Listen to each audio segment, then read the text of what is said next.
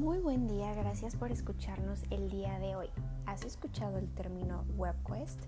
En el mundo de la pedagogía, la WebQuest es una actividad estructurada y guiada por el profesor con el objetivo de utilizar Internet en clase.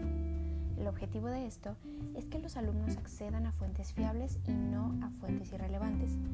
Algunas de sus características son 1. Fomenta la interactividad por la propia naturaleza del medio y 2.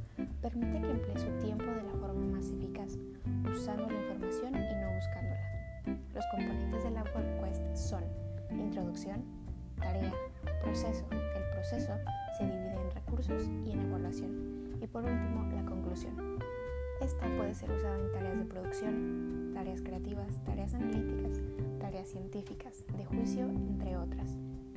¿Cómo la aplicarías tú en tu grupo? Gracias por llegar al final de este episodio. Nos vemos en la próxima.